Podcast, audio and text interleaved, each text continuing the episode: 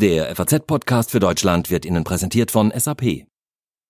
Manchmal haben wir das Gefühl, dass wir unsere Stärken im Unternehmen nicht einbringen können. Aber brauchen wir nicht alle ein Umfeld, in dem wir uns entfalten können? Jetzt sind Unternehmen in der Lage, gezielter auf die Fähigkeiten und Wünsche ihrer Mitarbeiter einzugehen. So profitieren beide, Mitarbeiter und Unternehmen. Das Business der Zukunft hat Gefühle. Erleben Sie Experience Management von SAP. Mehr unter sap.de slash erleben.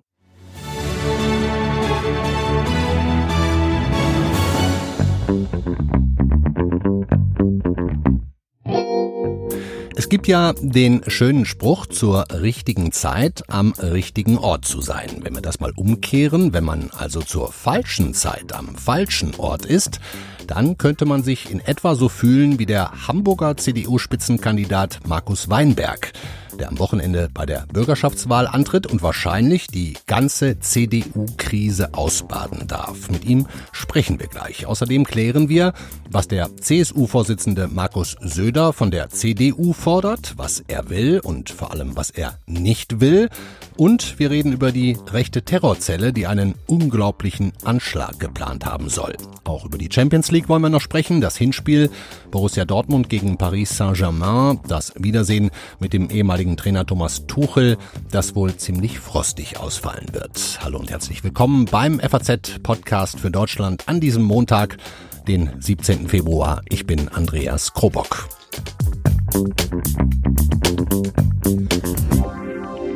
Stellen Sie sich vor, Sie sind Politiker, Sie sind Kandidat für eine Landtagswahl, investieren Wochen und Monate lang wahnsinnig viel Zeit in den Wahlkampf.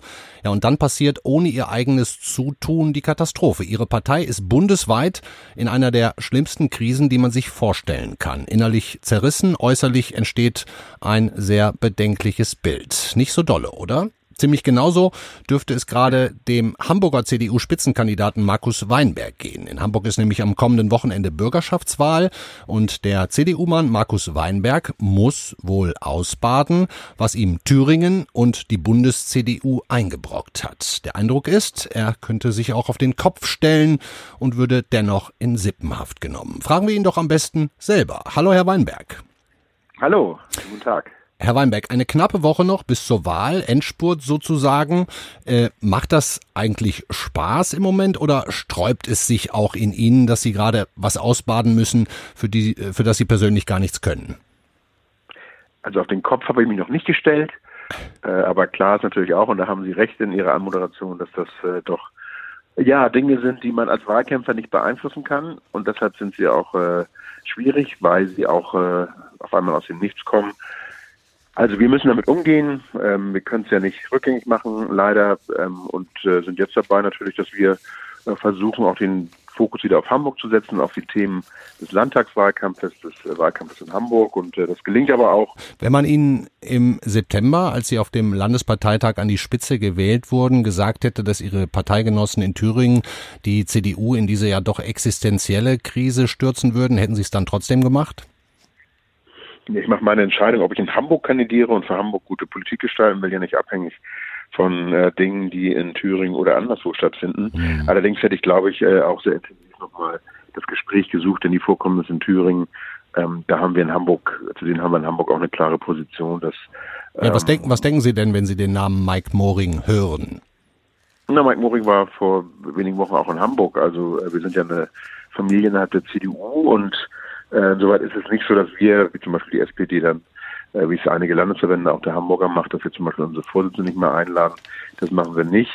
Äh, soweit glaube ich jetzt aber Mike Moring hat das auch richtig für sich entschieden, hier auch eine Linie zu ziehen und äh, in dem Fall äh, das Mandat des Landesvorsitzenden zurückzugeben. Hm.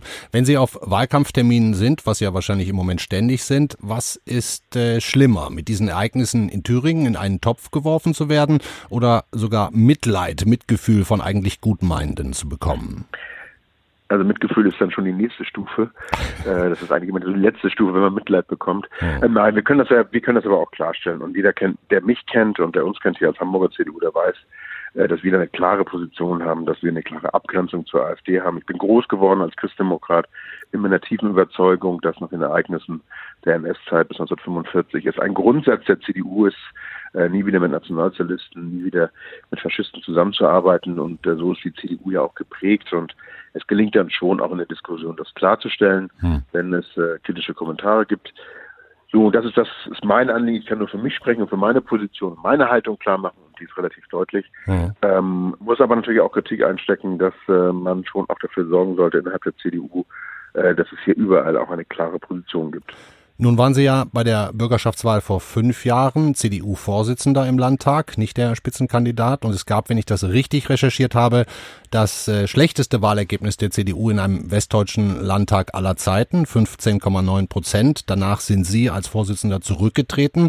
Jetzt sind Sie doch nochmal zurückgekommen und wenn man den Umfragen glaubt, dann kann es am Sonntag nochmal schlimmer werden. Aktuell sind wir da wohl bei 13 Prozent für die CDU. Haben Sie sich schon überlegt, wie Sie damit umgehen würden? Also richtig ist, dass ich damals zurückgetreten bin, weil ich äh, zu denen gehöre, die sagen, auch wenn man selbst nicht Verantwortung äh, getragen hat, muss man eine Haltung zeigen. Ähm, so ist auch mein Grundsatz. So, jetzt muss man auch überlegen, seitdem äh, sind wieder fünf Jahre ins Land gegangen. Ähm, tatsächlich war die Ausgangssituation auch nicht die, dass wir von deutlich über 20 Prozent gekommen sind, sondern äh, wir haben die letzten fünf Jahre immer auf dem Niveau 14, 15, 16 Prozent ähm, uns aufgehalten. Äh, und jetzt kamen natürlich die Ereignisse Thüringen und äh, die Situation in Berlin mit dazu. Die haben es dann nochmal etwas runtergezogen. Wir hatten zwischenzeitlich im Dezember auch 17 Prozent. Ja, es ist jetzt an uns, die letzten Tage zu nutzen. Ähm, und wir sind Wahlkämpfer und ich bin Wahlkämpfer. Und da gilt es bis zum letzten Tag an den Klingenknöpfen und an den Gartenzäunen äh, zu stehen und zu werben. Insoweit ist das jetzt der Hamburg-Fokus und dann man sich das Ergebnis anschauen und natürlich, der Spitzenkandidat trägt immer mit Verantwortung. Ja. Allerdings wissen wir auch, und Sie haben skizziert, es gibt Dinge, die man äh, leider nicht verändern oder bewegen kann. Hm. Nun ist es ja aber auch so, dass die Hamburger CDU seit dem Rücktritt von Ole von Beust, also seit inzwischen ziemlich genau zehn Jahren, nicht mehr ganz so viel Erfolg hat, um es mal freundlich auszudrücken. Was ist denn da überhaupt das Problem? Ähm, äh, ist denn, ist, ist, steht da der Vorstand nicht dahinter? Ist die Hamburger CDU vielleicht zu konservativ für eine moderne Stadt, die Hamburg ja sein möchte und auch sein will? Äh, wie würden Sie diese letzten zehn Jahre beurteilen? Richtig ist, dass wir unter Ole von Beuys mit über 47 Prozent natürlich ein herausragendes Ergebnis geholt haben. Das waren, waren, natürlich Umstände. Ja, damals ein Profil der CDU mit der wachsenden Stadt. Es gab Vorkommnisse mit der Partei Schill. Ähm, und da hat äh, Ole von Beuys auch Haltung gezeigt und dann auch in der Summe dieses gute Ergebnis erzielt. Äh, richtig ist aber auch, dass wir, die CDU in Großstädten, natürlich immer äh, eine besondere Herausforderung haben, dass wir unsere Themen setzen, äh, dass wir unser Profil darstellen können. Ich gehöre zu den eher Liberalen, die auch damals Olaf von Beuys unterstützt haben. Ich gehöre zu denen, die damals auch äh, Schwarz-Grün mitentwickelt haben. Immer mit Blick auf die Entwicklung der Stadtgesellschaft als solches. Und äh, was wir dringend brauchen, und ich blicke dann lieber voraus, ist auch innerhalb der Union, in der Diskussion, die wir jetzt eh haben, wo steht die CDU, mit welchen Leuten geht sie äh, auch in, in die Bundestagswahl. Ja, wie ist denn eigentlich Ihre Position in dem Richtungsstreit, den die CDU gerade durchmacht? Es ist ja in den vergangenen Wochen immer klarer geworden, dass sich der soziale Flügel, der liberale Flügel und der konservative Flügel ziemlich unversöhnlich gegenüberstehen. Wo würden Sie sich da einordnen und was halten Sie für klug für eine CDU-Strategie? Ja, ich finde Einordnung. Ich habe natürlich auch konservative äh, Elemente bei mir, aber ich gehöre sicherlich eher zu den christlich-sozialen oder liberalen Flügel. Ähm, vielleicht auch deshalb, weil ich aus Hamburg komme und man in Großstädten anders geprägt ist. Gerade in einer Hafenstadt wie Hamburg ist äh, das Thema Vielfalt, ist das Thema einer vielfältigen Stadtentwicklung äh, ganz oben auf der Agenda. Das, mhm. Es kann eine Stärke sein, diese drei Strömungen zu haben. Also es ist doch gut, wenn man was Konservatives hat mit Blick auf Wirtschaft, auf Sicherheit, äh, auf Infrastruktur, wenn man was Liberales hat, was christlich-soziales hat, wenn man äh, ja, wir haben das Konzept der zusammenwachsenden Stadt, wenn man Zusammenhalt als elementar ansieht, also Solidarität, Bildungsgerechtigkeit, aber auch die Freiheit des Einzelnen. Das kann eine Stärke sein und es war immer eine Stärke der Union als Sammlungsbewegung. Wir müssen jetzt aufpassen, dass wir nicht die Umkehr haben, dass äh, dieses Auseinanderdividieren der, der Kräfte dazu führt, dass man gegeneinander steht. Und das ist die Hauptaufgabe eines neuen Vorsitzenden oder einer von neuen Vorsitzenden, dieses, diese Sammlungsbewegung wieder zu betonen, also nicht das Trennende zu betonen, sondern das, was einen zusammenführt. Und dann wird man auch diese drei Strömungen wieder so ausrichten können in einem, in in einem Gesamtkonstrukt äh, der CDU, wo sich das auch abbildet. Dann wäre, wenn ich das jetzt richtig verstanden habe, Ihr persönlicher Kanzlerkandidat eher Armin Laschet oder Jens Spahn? Ich bin zunächst einmal, äh, sehe es zunächst einmal als wichtig an, dass ähm, Herr Laschet und Herr Spahn und Herr Merz sich mit Blick auf die CDU zusammensetzen und hier einen, einen gemeinsamen Vorschlag erarbeiten. Äh, es wäre fatal für die CDU, wenn wir jetzt wieder in eine 51-49-Situation kämen. Äh, zu bedenken ist aber auch, dass natürlich der Kanzlerkandidat oder die Kanzlerkandidatin auch mit der CSU äh, auszuverhandeln sind oder auszuverhandeln ist. Insoweit wäre es jetzt klug, wenn äh, gerade die drei genannten Personen aus Nordrhein-Westfalen sich jetzt tief in die Augen schauen und dann auch überlegen, was ist das Beste für die Partei. Und sie bilden drei Strömungen ab, also das Wirtschaftsliberale, das, äh, ähm, das Liberale und auch mit Jens Spahn jemand, der für die junge Generation spricht. Und das ist ein, eigentlich ein wunderbares Setting ähm, für die nächsten Jahre, wenn man zusammenführt. Und da sind die drei jetzt äh, aufgefordert, dieses hinzukriegen. Alles klar. Danke Ihnen sehr, Markus Weinberg. Sie werden wahrscheinlich in den nächsten Tagen noch alles tun, um ein bestmögliches Ergebnis zu erzielen. Ja, da sind wir bei. Noch haben wir ein paar Tage zum Kämpfen. Dankeschön nach Hamburg.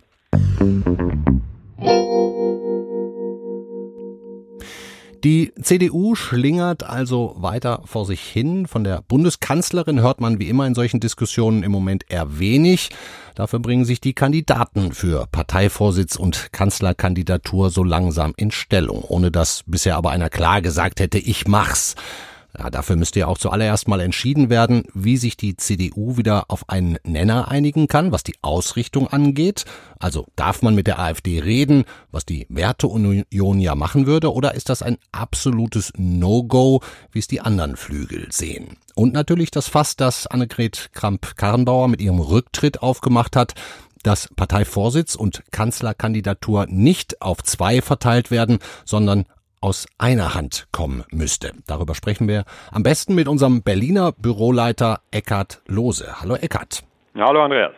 Ja, in München hat heute der CSU-Vorstand zusammengesessen. Der Vorsitzende Markus Söder tut natürlich gerade relativ viel, um genau diese Forderung von AKK, Parteivorsitz und Kanzlerkandidatur eine Person abzuwenden, denn damit wäre er ja schon von vornherein aus dem Rennen als Kanzlerkandidat. Meinst du, er hat genug Einfluss in der Union, um das für sich zu regeln?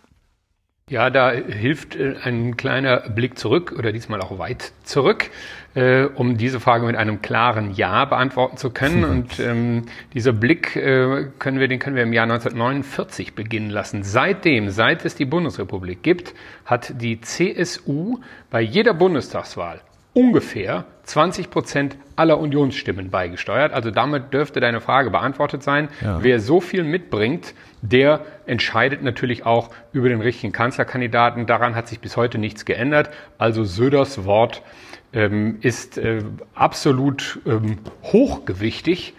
Äh, ohne ihn wird es einen Unionskanzlerkandidaten nicht geben. Hm. Hat er denn deiner Meinung nach überhaupt Ambitionen, es selber zu machen? Ich glaube, dass er die grundsätzlich natürlich hat. Also der ehrgeizige und auch begabte Markus Söder äh, wird kaum äh, glauben, dass er nicht in der Lage wäre, ein guter deutscher Bundeskanzler zu sein. Jetzt hat er die vermutlich noch nicht. Er muss ja auch erstmal eine Kommunalwahl stemmen, die vor ihm liegt. Da macht mhm. sich's äh, schlecht, wenn man unmittelbar vorher als Landesvater sagt, übrigens, eigentlich äh, gucke ich sowieso schon nach Berlin und macht ihr hier mal, was ihr wollt.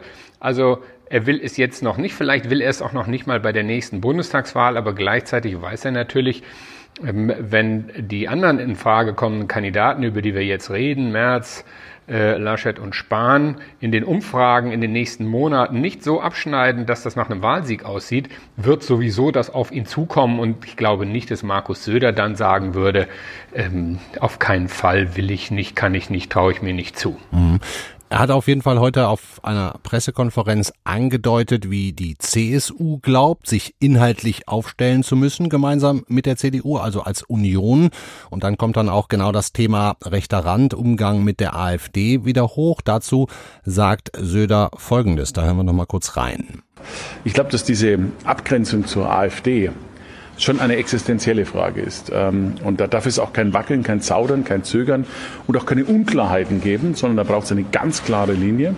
Äh, davon hängt ähm, die bürgerliche Identität von CDU, CSU ab. Ich jedenfalls werde als Parteivorsitzender CSU da nicht nur einen klaren Abgrenzungsstrich äh, äh, einhalten, sondern auch für mich ist klar, wir können nur jemand zum Kandidaten machen, der da ganz klar diesen Trennungsstrich so sieht wie wir. Was meint Söder denn damit? Einen Kandidaten unterstützen, der einen klaren Trennungsstrich zieht. Impliziert ja auch, dass da nicht alle drei, Laschet, Merz, Spahn, diesen Trennungsstrich ziehen, zumindest nicht im gleichen Ausmaß. Ähm, genau, insofern heißt die Frage, wen meint er denn damit? Und er meint ähm, mutmaßlich Friedrich Merz, denn Armin Laschet, der den Mitte-Links-Kurs von Bundeskanzlerin Merkel fährt, den muss man nicht ermahnen, äh, was eine mhm. Abgrenzung nach rechts angeht.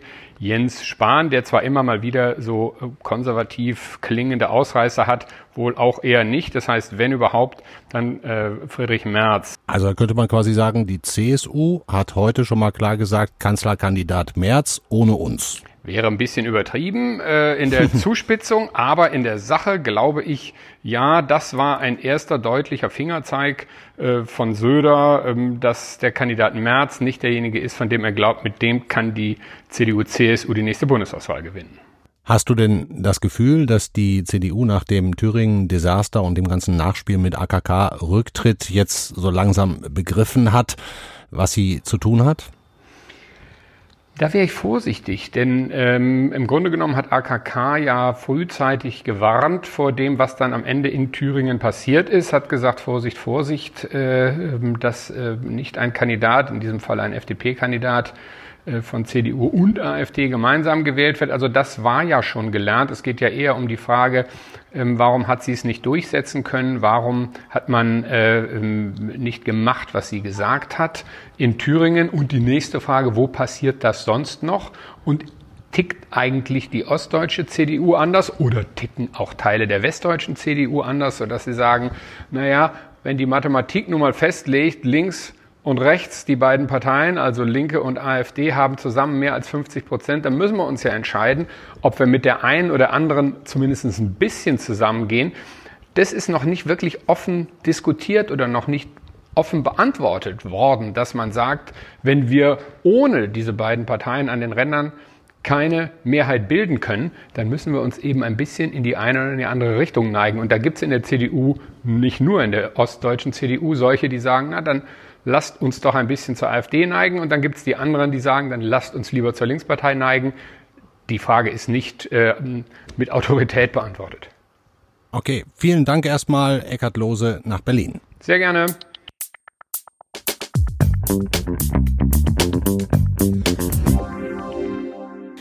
Anschläge auf Politiker, Asylsuchende und Muslime, Verwerfungen, die zu bürgerkriegsähnlichen Zuständen in Deutschland führen und die gesamte Gesellschaftsordnung ins Wanken bringen sollen. Genau das war der Plan einer rechten Terrorzelle der zum Glück nicht aufging. Am Freitag gab es Razzien in mehreren Bundesländern.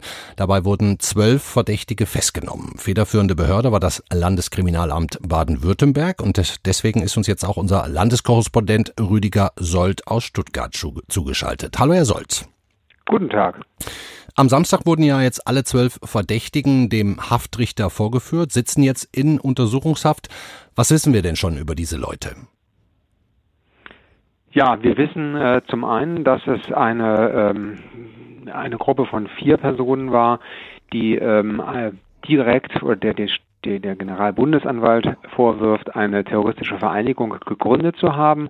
Und wir haben äh, eine Gruppe von acht Personen, von denen wissen wir, ähm, dass sie äh, diese Vierergruppe wiederum unterstützt haben, logistisch, finanziell, man kann auch sagen, vielleicht intellektuell. Hm, und wie konkret waren die Anschlagspläne? Also der baden-württembergische Innenminister Thomas Strobel hat ähm, kurz nach Bekanntgabe dieser Fahndungsaktion davon gesprochen, dass man einen schwersten Anschlag verhindert habe. Das ist ja schon eine sehr weitgehende Formulierung. Mhm. Ähm, und ähm, nach allem, was äh, mein Kollege ähm, äh, Rainer Burger in Düsseldorf, der auch an dieser Recherche beteiligt war, und ich, was wir erfahren haben, ist, dass offenbar es äh, relativ konkrete Anschlagspläne gab ähm, auf eine Moschee. Man wollte eine möglichst repräsentative Moschee und ähm, die aber wohl sozusagen noch nicht endgültig ausgewählt war. Hm.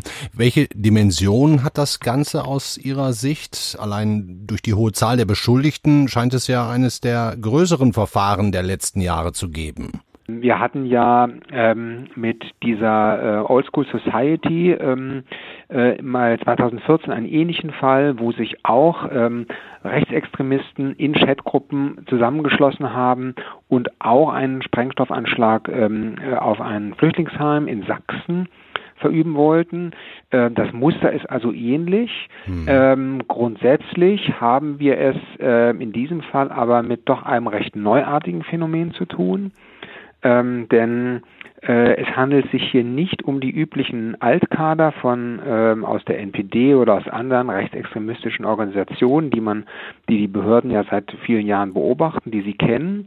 Ähm, da mag der ein oder andere dabei sein oder mag hier Verbindungen haben, sondern es handelt sich hier wirklich sozusagen um mehr, mehr oder weniger eine ähm, äh, zunächst äh, eine äh, Verbindung, die neu im, im Netz entstehen. Man lernt sich über Chats kennen man kommt sich näher und man stößt erst dann in die reale Welt vor, wenn man sozusagen schon weit gediehen ist mit der Anschlagsvorbereitung. Und wie geht das jetzt konkret weiter? So in etwa mal ein Ausblick auf den Zeitplan in den nächsten Tagen und Wochen. Können Sie uns den geben?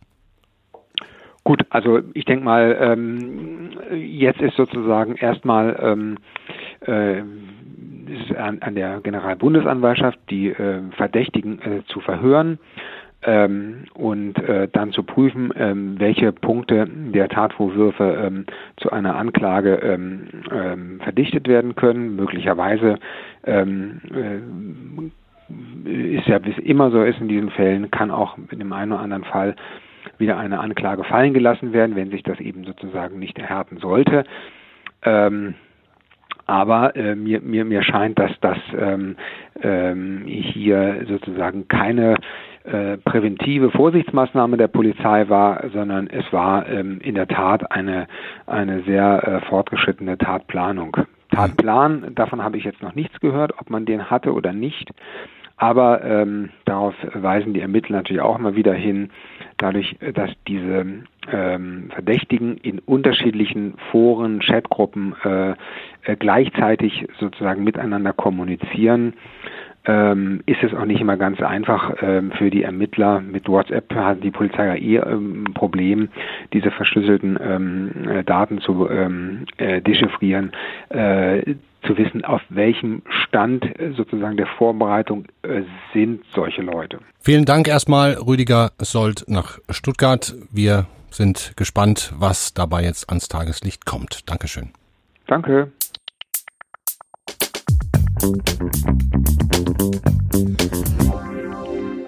Morgen kommt es in der Fußball Champions League zu einem Wiedersehen, auf das sich die Beteiligten vielleicht nicht alle so sehr freuen. Borussia Dortmund spielt im Achtelfinal-Hinspiel gegen Paris Saint-Germain und damit gegen den ehemaligen Trainer Thomas Tuchel. Wenn man die Trennung seiner Zeit beobachtet hat, ja, da hatte man das Gefühl, die mögen sich wirklich überhaupt nicht mehr. Tuchel auf der einen Seite, die BVB-Chefs Watzke und Zorg auf der anderen. Watzke hat jetzt auch nochmal betont, Freunde werden sie sicher nicht mehr. Darüber und über das Spiel reden wir jetzt mit unserem BVB-Korrespondenten Daniel Teveleit. Hallo Daniel. Daniel, du berichtest ja schon seit Jahren über Borussia Dortmund, hast dort auch Tuchel als Coach erlebt. Wie war denn dein Gefühl in dieser Zeit? War Tuchel zu sperrig und zu penetrant oder Watzke und Zorg zu unkooperativ? Also ich glaube, das ist nicht so einfach in zwei Begriffe zu fassen. Das äh, ist eine längere Geschichte. Die erste Phase von Thomas Tuchel, da war eigentlich noch sehr harmonisch und sehr euphorisch auch von allen Seiten. Das wird auch äh, jetzt noch so dargestellt von allen Beteiligten. Und irgendwann ähm, brachen dann äh, zwischenmenschliche Konflikte aus, die man, glaube ich, nicht so einfach ähm, erklären kann mit Meinungsverschiedenheiten oder so. Manchmal ist das dann einfach so, dass es nicht passt zwischen Menschen und ähm, und das hat sich dann immer weiter gesteigert, weil auch beide Seiten da nicht so wirklich ähm, Wege gefunden haben, das wieder zu harmonisieren. Und mhm. ich glaube, ein großes Problem war, dass ähm, Hans-Joachim Watzke aus der Zeit mit Jürgen Klopp noch gewohnt war, ähm, als Fachmann sehr ernst genommen zu werden, auch äh, in fußballerischen Fragen eingebunden zu werden. Und das hat der Thomas Tuchel nie wirklich gemacht. Er hat da eher mit seinen eigenen Leuten, mit seinem Trainerteam ähm, die fußballerischen Dinge besprochen. Und äh, dieses Gefühl hatte, glaube ich, auch Michael Zorg da nicht wirklich äh, die Wertschätzung zu erfahren, wie er es bei Jürgen Klopp gewohnt war. Und das ähm, war einer der Hauptfaktoren, glaube ich, in mhm. dieser Eskalation, die dann immer weiter an Fahrt aufgenommen hat. Schauen wir aufs Spiel. Morgen, ähm, Abend, 21 Uhr Anstoß am Dienstag. Wenn man die Namen liest, die da auf dem Platz stehen, das ist ja schon gar nicht so schlecht. Beim BVB in der Offensive Haaland, Sancho, Reus, bei Paris Neymar, Mbappé, Cavani, Icardi, wer auch immer da spielt. Können wir uns auf viele Tore einstellen? Also da wäre ich jetzt eher vorsichtig und skeptisch, um ehrlich zu sein, denn äh, beide Mannschaften arbeiten ja gerade daran, ähm, ihre Defensiven zu stabilisieren. Tuchel hat jetzt am Wochenende erst äh, mit vier Gegentoren äh, bei einem, beim Tabellenvorletzten in Frankreich ähm, zu kämpfen gehabt und die Dortmunder Abwehrprobleme oder Defensivprobleme, so muss man es genauer sagen, äh, sind ja bekannt und ähm, es ist ein Hinspiel, es ist ein besonders wichtiges Spiel. Alle wissen, dass ein Tor entscheidend sein kann. Also ich vermute fast, dass da eher Vorsicht äh, im Vordergrund stehen wird im Hinspiel. Und Thomas Tuchel hat auch schon äh, mehr oder weniger scherzhaft angemerkt, dass es vielleicht auch nur 0-0 werden wird. Sowas ähnliches hat äh, in der Pressekonferenz vom BVB auch äh, Lucien Favre gerade gesagt, wie er es machen will. Also eben auch über die Defensive lösen, können wir auch noch mal ganz kurz reinhören. Wir müssen äh, gegen Paris eine sehr, sehr gute Leistung bringen. Und äh, ich habe schon das mehrmals gesagt, der Schlüssel ist sehr, sehr oft, wie wir verteidigen, weil es ist wichtig, dass wir sehr gut sind bei Balleroberung. Balleroberung ist auch Ballbesitz und äh, viel mehr Ruhe, natürlich. Daniel, meinst du, der Plan kann aufgehen? Also defensiv gut zu stehen ist sicher ein wichtiger Aspekt. Äh, die Sache mit den frühen Ballgewinnen birgt natürlich das Risiko, dass man ähm, gegen eine spielerisch starke Mannschaft wie Paris tatsächlich ähm, dann vorne überspielt wird und hinten dann doch die Räume entstehen, die man eigentlich nicht zulassen will, gerade gegen die schnellen Pariser Angreifer. Insofern, ähm, das ist sicher ein Konzept, was aber ein gewisses Risiko birgt und äh, wenn die Dortmunder das tatsächlich so spielen, dann äh, kann man vielleicht doch hoffen, dass es kein 0-0 wird. Ich würde mich freuen. Dankeschön, Daniel Teveleit. Wir sind sehr, sehr gespannt auf das Spiel.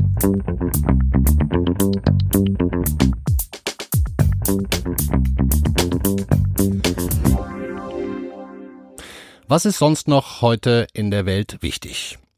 Die EU-Außenminister haben sich auf eine neue Marinemission im östlichen Mittelmeer geeinigt. So soll das Waffenembargo gegen das Land überwacht werden und die Schiffe sollen auch Migranten in Seenot retten. Die Bundesbank sieht immer noch ein überhöhtes Preisniveau auf dem deutschen Immobilienmarkt. Auch wenn sich die Dynamik in den Städten im vergangenen Jahr abgeschwächt habe, hätten die Preise das fundamental gerechtfertigte Niveau weiterhin übertroffen, heißt es. In den Städten seien die Hauspreise nach diesem Maßstab 15 bis 30 Prozent überhöht. Nach einem illegalen Autorennen mit einem Todesopfer in Mörs hat das Landgericht Kleve den 22-jährigen Fahrer wegen Mordes verurteilt. Er bekam eine lebenslange Freiheitsstrafe. Eine 43 Jahre alte unbeteiligte Autofahrerin hatte im April vergangenen Jahres tödliche Verletzungen erlitten. Das war's mit unserem Podcast für Deutschland an diesem Montag. Ich verweise aber gerne schon mal auf morgen, auf den Dienstag, denn da wird sie meine Kollegin Sandra Klüber aus Berlin begrüßen. Da findet die FAZ-Konferenz Mobilität in Deutschland statt und wir gehen der Frage nach, wie urbane städtische Mobilität künftig gestaltet werden soll, organisiert werden muss und wie die Städte dafür umgestaltet werden können oder sogar müssen. Unter anderem Gesprächspartner der Leiter des Verkehrsausschusses Cem Özdemir. Das war's von meiner Stelle aus. Wir freuen uns wie immer über Ihr Feedback, über Kommentare, über Bewertungen in Ihren Podcatchern oder schreiben Sie uns einfach an podcast.faz.de. Tschüss.